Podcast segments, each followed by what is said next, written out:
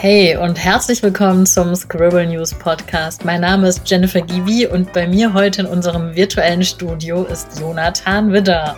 Hallo Jonathan. Hi Jenny. Und das hier sind unsere Themen.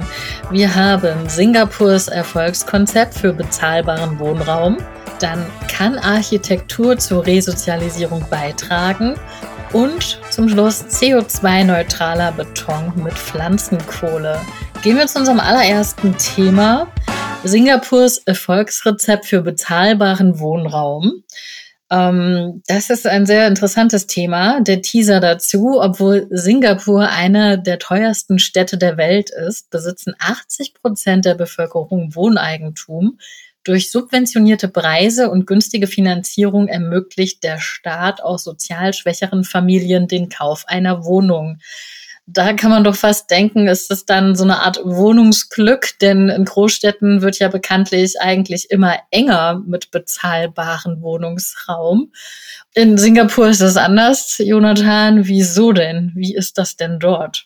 Genau, in Singapur ist es ganz anders. Man denkt ja immer hier in Deutschland, man wäre dem so ausgeliefert, ja. Ist man natürlich auch, vor allem, weil es bei uns nicht das gibt, was es in Singapur gibt aber es ist nicht abwendbar und man muss auch nicht unbedingt gleich alles verstaatlichen, sondern Singapur hat einen interessanten Weg gefunden, zumindest um die Wohneigentumsquote zu erhöhen. Also da geht es nicht ums Mieten, sondern erstmal nur ums Besitzen, Haus kaufen, Wohnung kaufen. Dafür aber hat Singapur einen interessanten Weg schon vor einigen Jahrzehnten direkt nach der Staatsgründung haben die so eine staatliche Agentur eingeführt, die gerade auch sozial schwächere Familien dabei unterstützt, Wohnraum zu kaufen. Das heißt, es gibt subventionierte Preise, günstige Finanzierung und dadurch haben jetzt 80 Prozent äh, der Bevölkerung Wohneigentum. Die sind äh, Besitzer von Wohnungen oder Häusern. In Singapur wahrscheinlich eher Wohnungen, tut aber nichts zur Sache. Und in Deutschland sind es ungefähr 50 Prozent. Ja, und das ist schon ein großer Unterschied. Auf jeden Fall. Also ich hatte irgendwas auch gelesen bei Singapur, dass man gerade als Student, wenn man zum Beispiel auf Wohnungssuche ist, kann man entscheiden zwischen sogenannten HDB-Wohnungen oder Condor-Wohnungen. Sind diese HDB-Wohnungen denn dann vergleichsweise ungefähr so etwas wie in Deutschland äh, der soziale Wohnungsbau? Ja und nein. Also die HDB-Wohnungen sind es tatsächlich, um die es geht in diesem Artikel von tagesschau.de, auf dessen Grundlage wir hier jetzt sprechen. Es sind aber keine Sozialwohnungen, sondern es sind tatsächlich eigene Wohnungen, in denen du machen kannst, was du willst. Der Staat unterstützt sich nur dabei, die zu kaufen. Und äh, Sozialwohnungen sind ja was anderes, ja. Die gehören dir nicht und du kannst da auch nichts irgendwie baulich verändern oder sowas. Die sehen auch alle gleich aus. Und genau, also es ist ein sozialer Ansatz, aber es ist nicht in unserem Sinn sozialer Wohnungsbau. Mega ab nach Singapur, oder? Wenn man das so hört. Ja, ja, könnte man schon denken. Ähm, vor allem, es gibt auch noch einige andere Konzepte, die da offenbar mitgedacht werden. Ich habe früher immer gedacht, Singapur, so ein Stadtstaat mit vielen Hochhäusern. Also ich war nie da, ja, so aus der Ferne. Kann doch irgendwie nicht so toll sein, aber mittlerweile denke ich schon, äh, es ist ganz interessant. Also ich zitiere jetzt mal aus dem Text von äh, tagesschau.de. Moderne HDB-Wohnanlagen sind luftige Hochhausbauten mit grünen Innenhöfen, beinahe schon Ministädte mit Spielplätzen, Arztpraxen, Garküchen, Einkaufszentren, Kindergarten und Begegnungsstätten, auch ganz wichtig. Jede HDB-Anlage hat auch einen Bunker für einen Kriegsfall. ja, da können wir jetzt auch wieder davon lernen, aber das ist ein anderes Thema. Und äh, die Regierung sorgt auch für eine ethnische Durchmischung. Das ist auch wichtig hier, ja, auch im sozialen Wohnungsbau, den wir haben wäre es eigentlich wichtig, da auch schon allein Sozialwohnungen, andere Wohnungen mehr zu wischen. Dann geht's weiter, ich lasse bisschen was aus und weiter geht's hier. Und natürlich fügen sich die HDB auch in das städteplanerische Gesamtkonzept von öffentlichem Nahverkehr und Grünanlagen ein. Kein Singapurer, so bestimmen es die Regeln, soll mehr als zehn Minuten Fußweg bis zum nächsten Park zurücklegen müssen. Das ist auch interessant, das lässt mich an die an die 15 Minuten Stadt denken, wo alles in 15 Minuten erreichbar sein soll. Hier geht's jetzt nur Parks, aber ähm, auf jeden Fall ist einiges mitbedacht in diesem Großkonzept. Sind ja fast schon mehrere Konzepte, die da ineinander greifen. Auch das macht alles Sinn, genau. Auch wenn es hier in unserem Beitrag jetzt äh, oder in dem, den wir hier diskutieren, in allererster Linie um die Finanzierung geht oder äh, wie der Staat eben den Menschen und den Familien mit eher schwächerem Einkommen hilft, sich eine Wohnung kaufen zu können. Ja, also ähm, das ist auf jeden Fall äh, spannend mit diesem städtischen Gesamtkonzept. Das ist, klingt sehr, sehr durchdacht. Da denkt man jetzt so, oh ja, da kann man schon mal hinziehen oder möchte man wohnen, aber natürlich ähm, hat äh, alles immer so seine zwei Seiten. Ne? Also Städtekonzept, äh, technisch ist es super. Singapur ist ja aber auch das Land, was zum Beispiel unter anderem auch noch die Todesstrafe hat, oder Jonathan? Es sieht so aus, genau. Also genau, ähm, äh kenne ich mich mit Singapur ehrlich gesagt auch nicht aus, aber wir haben es jetzt gerade kurz gegoogelt. Es scheint schon so. Ob jemand da hinziehen will, muss jetzt jeder für sich selber entscheiden. Aber es geht ja erstmal hier um das Wohnungskonzept. Und es geht ja jetzt auch nicht äh, nur darum, dass alle nach Singapur sollen, sondern eben auch umgekehrt, dass wir uns ein bisschen was davon abschauen sollen. Ja, eben, wir, ganz genau. Dass es also eigentlich das höchste Zeit wird, dass wir hier was Ähnliches machen, weil also wir waren in der, vor ein paar Jahren in der Situation, wo wir uns eine Wohnung äh, kaufen wollten und mehrere Freunde, Bekannte von uns auch. Und man hat einfach immer wieder festgestellt, wie, wie schwierig es ist oder wie hoch die Hürden sind. Ja, also sowohl hm. äh, die Finanzierung und die Bonität, Bonität, die du brauchst, ja, um überhaupt so ein Darlehen zu bekommen, als auch das Eigenkapital, das du brauchst, um ein Darlehen zu bekommen. Und dann frage ich mich, habe ich mich schon gefragt, okay, wozu gibt es jetzt eigentlich den Staat? Ja, also. Der das ja eigentlich regeln sollte. Du bist abhängig von den Banken, ja, du musst sehr viel haben oder verdienen, eigentlich beides, du musst viel haben und, und noch einiges verdienen. Und warum hilft der Staat eigentlich nicht, ja? Also er hilft auch bei so vielen anderen Sachen, er müsste das ja eigentlich nur garantieren. Und er könnte, wenn es nicht klappt, dann würden dem Staat ja im Zweifel halt äh, die Wohnungen gehören, ja, die er da deren Finanzierung er da fordert. Also schien mir eigentlich nicht abwegig und ich fand es immer ein bisschen komisch, dass da nicht so viel oder eigentlich fast gar nicht drüber gesprochen wurde in Deutschland. Ja, also, ja, also das ist schon so ein Punkt, ne? Also ähm, hier geht's ja in, in Singapur, dass äh, diese Eigentumswohnungen ja wirklich auch subventioniert sind durch den Staat.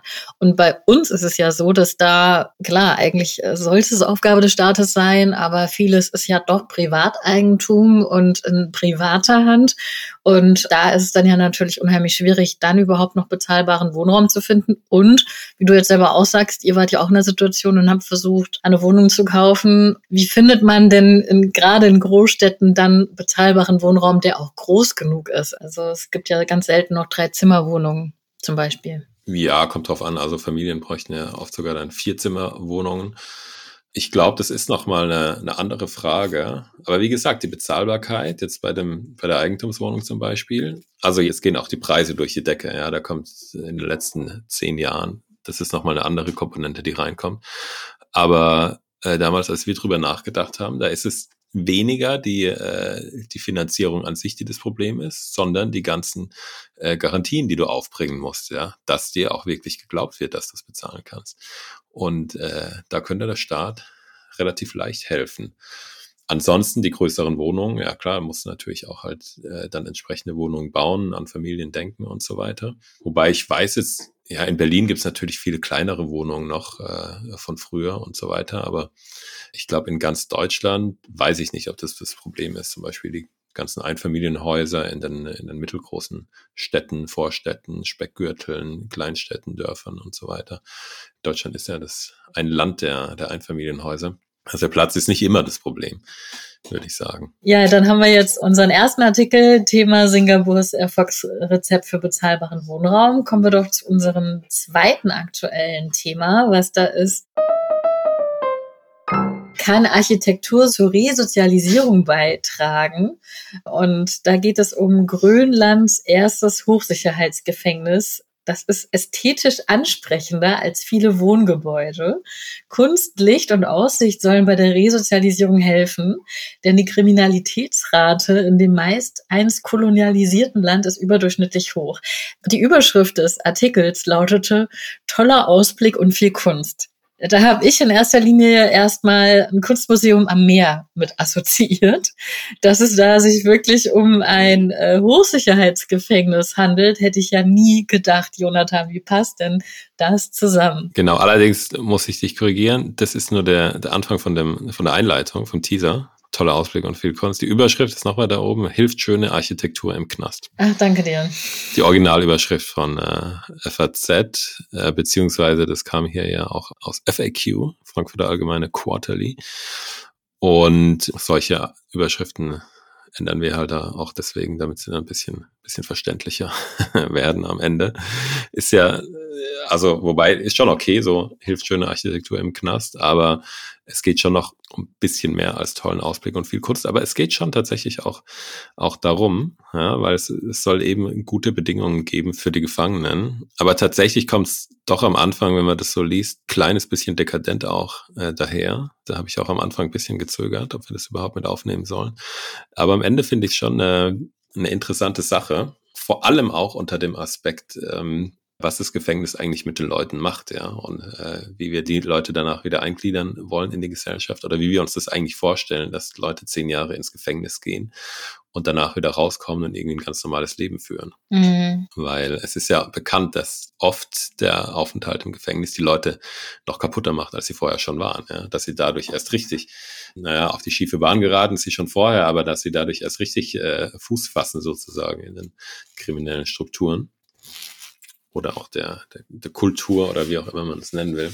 Und es ist ja auch bekannt, dass schlechte Wohnsituationen, beengtes Wohnen und so weiter so schon äh, sehr negative Auswirkungen hat, ja, sowohl psychologisch als auch äh, sicherlich dann auch auf das, äh, das Verhalten von den Leuten oder so äh, Frust, Gereiztheit äh, kann man schon bei sich selbst ab und zu feststellen, eng mit Kindern zusammen, also je mehr Platz du hast, desto besser als Familie. Aber wie ist es dann erst im Knast, ja, wenn du da irgendwie im Dunkeln sitzt, irgendwie im Feuchten den ganzen Tag, je nachdem, ohne, ohne richtige Fenster. Und ähm, was passiert dann mit dir? Was für ein Mensch wirst du? Und deswegen fand ich interessant, einmal einen ganz anderen Akzent zu setzen. Ja, vor allem ist ja auch die Frage, äh, wie groß ist dann die äh, Erfolgsquote nach der Resozialisierung? Ne? Also daher ist es schon sinnvoll, wenn eben alleine schon in so einem Hochsicherheitsgefängnis auch Ansprüche oder der Anspruch derjenige ist, dass das Lebensgefühl der Insassen eben auch überdurchschnittlich ist. Ne? Also dass das eben nicht so ist, dass, äh, wie man das vielleicht so klischeehaft denkt oder so, ne? dass da Gewalt vordergründig herrscht, sondern dass eben auch nachhaltig und vorausschauend geschaut wird, dass eben die Rückfallquoten dann eben nicht irgendwie über 50 Prozent sind, sondern eben vielleicht im besten Falle sogar über 70 Prozent. Das hängt ja bestimmt auch damit zusammen, schätze ich mal, oder? Auf jeden Fall, genau. Also die bieten extrem viele Sachen an und ähm, sagen halt, wir tun alles dafür, dass sich die Leute, die dort sind, auf das Leben nach der Haft vorbereiten.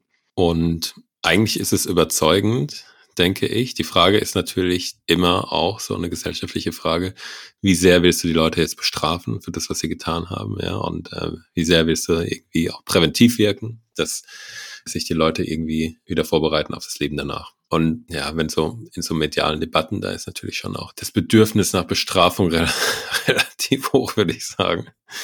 Äh, Gerade auch in, keine Ahnung, anderen äh, Medien, wie wir sie verlinken, Bildzeitung oder sowas, äh, Social Media. Aber eigentlich, ähm, was bringt's, wenn du die Leute kaputt machst und sie danach noch kaputter sind. Ja, das ist halt die Frage dabei. Und äh, wird in dem Artikel irgendwie klar, wie die auf die Idee gekommen sind, äh, den Insassen solche Angebote zu geben? Die fahren ja auch irgendwie mal mit dem Boot raus, oder? Zum Fischen. Ja, daran kann ich mich jetzt äh, nicht erinnern, aber das ist ja eigentlich, es gibt ja an vielen Stellen solche, also Projekte, die mehr oder weniger viel tun für die, ähm, für die Leute drin. Also Resozialisierung an sich ist ja ein etabliertes Konzept. Es gibt offenen Vollzug auch in Deutschland und äh, verschiedenste Aktivitäten. In, wir hatten letztens sogar irgendwie doch einen Podcast hier, wo wir drüber gesprochen haben, dass in Berliner Gefängnissen es äh, Internet geben wird oder soll in jeder Zelle.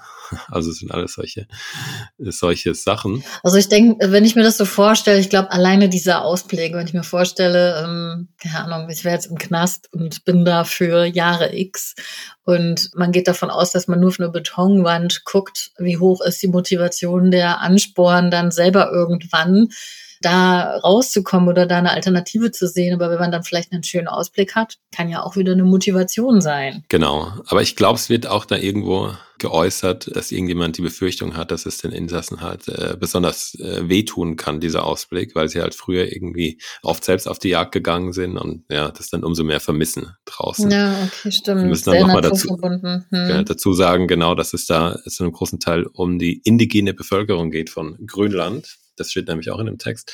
Grönland wurde ja kolonisiert von Dänemark und durch diesen Prozess erst, schlechten Prozess, äh, gab es eine relativ hohe Kriminalitätsrate auch in Grönland weil der äh, Prozess eben die Umstellung sehr abrupt kam und durch Zwang und die Leute eigentlich nicht richtig vorbereitet waren. Dann gab es hohe Kriminalität, dann kamen viele ins Gefängnis, was an sich natürlich schon sehr stark nicht nur zu hinterfragen ist, sondern ja eigentlich einfach komplett schiefgelaufen ist. Und jetzt versuchen sie halt noch das Beste so äh, draus zu machen mit, mit einem Fernsehgefängnis sozusagen. Aber ja, jetzt, wenn du mal in der Situation bist, ist es wahrscheinlich, wahrscheinlich dann auch äh, sinnvoll. Und am Ende, ja, so dekadent ist es dann auch nicht, weil du hast halt, okay, du hast zwölf Quadratmeter großes Zimmer mit Bad, aber du bist trotzdem eingesperrt und zwölf Quadratmeter sind jetzt auch kein wirklicher Luxus. Nee, das ist so Wohnheimszimmergröße manchmal, ne? Sogar. ja, Genau. Ja, okay. Na gut, dann äh, haben wir da auch einen Einblick bekommen. Ähm, bleiben wir doch gleich mal bei diesem äh, Thema Beton. Ähm, unser anderes Thema ist tatsächlich CO2-neutraler Beton mit Pflanzenkohle nicht nur für den Wiederaufbau in der Ukraine wird es ähm, viel Beton brauchen. Äh, bisher ist aber das Problem, dass die Herstellung des Stoffes ähm, eben sehr problematisch für das Klima ist. Und in der Bauindustrie ist es ja so, dass gerade auch das mit einer der größten CO2-Emittenten ist. Die deutsche Zementindustrie will ja bis 2050 klimaneutral werden. Jetzt hat die Schweiz da aber was Neues vorgestellt. Was genau hat die denn vorgestellt, Jonathan? Ja, wie es unsere Überschrift schon sagt, ein CO2-neutraler Beton, der auch eben nicht zuletzt Pflanzenkohle enthält. Daneben auch noch recyceltes Baumaterial und Kies und Sand und ein bisschen Zement. Und nach eigenen Angaben sind die dadurch CO2-neutral. Und ja, ich finde vor allem diese Pflanzenkohle dabei interessant, weil man glaubt es irgendwie nicht, ja, du, anstatt die Pflanzen äh, verrotten zu lassen oder zu verbrennen, verkohlst du sie halt und dadurch kannst du aber wieder sehr gute Sachen draus machen. Auch Dünger teilweise kann man draus machen. Hat mir eine ganz andere Geschichte hier schon im Podcast, da gehe ich jetzt aber nicht weiter drauf ein. Ja, und du kannst halt halt sowas machen und äh, reduzierst Emissionen. Und ich wollte das jetzt gar nicht hier in der in, in der Tiefe diskutieren, aber einfach mal darauf hinweisen, dass es sowas gibt. Genau. Dass, äh, dass sich auch natürlich an der Stelle einiges ändern muss, aber auch einiges ändern kann. Und tatsächlich auch schon einiges ändert. so ist das. Ja, dann ähm, war es das für heute auch schon wieder. Unsere Zeit neigt sich dem Ende zu. Wir haben wie immer die Links zu den Beiträgen und den Themen, die wir diskutiert haben, äh, findet ihr wie immer bei uns auf unserer Webseite squirrel-news.de oder auch in unserer App. So, dann, äh, Jonathan, wenn du auch nichts mehr zum äh, Ergänzen hast, dann wünsche ich auf jeden Fall auch dir noch einen schönen Tag. Danke dir. Nee, das war's soweit. Genau. Und wir hören uns in ein, zwei Wochen wieder. Super. Dann euch noch einen schönen Tag und denkt dran, gerne uns unterstützen mit einer regelmäßigen oder auch unregelmäßigen Spende. Danke euch.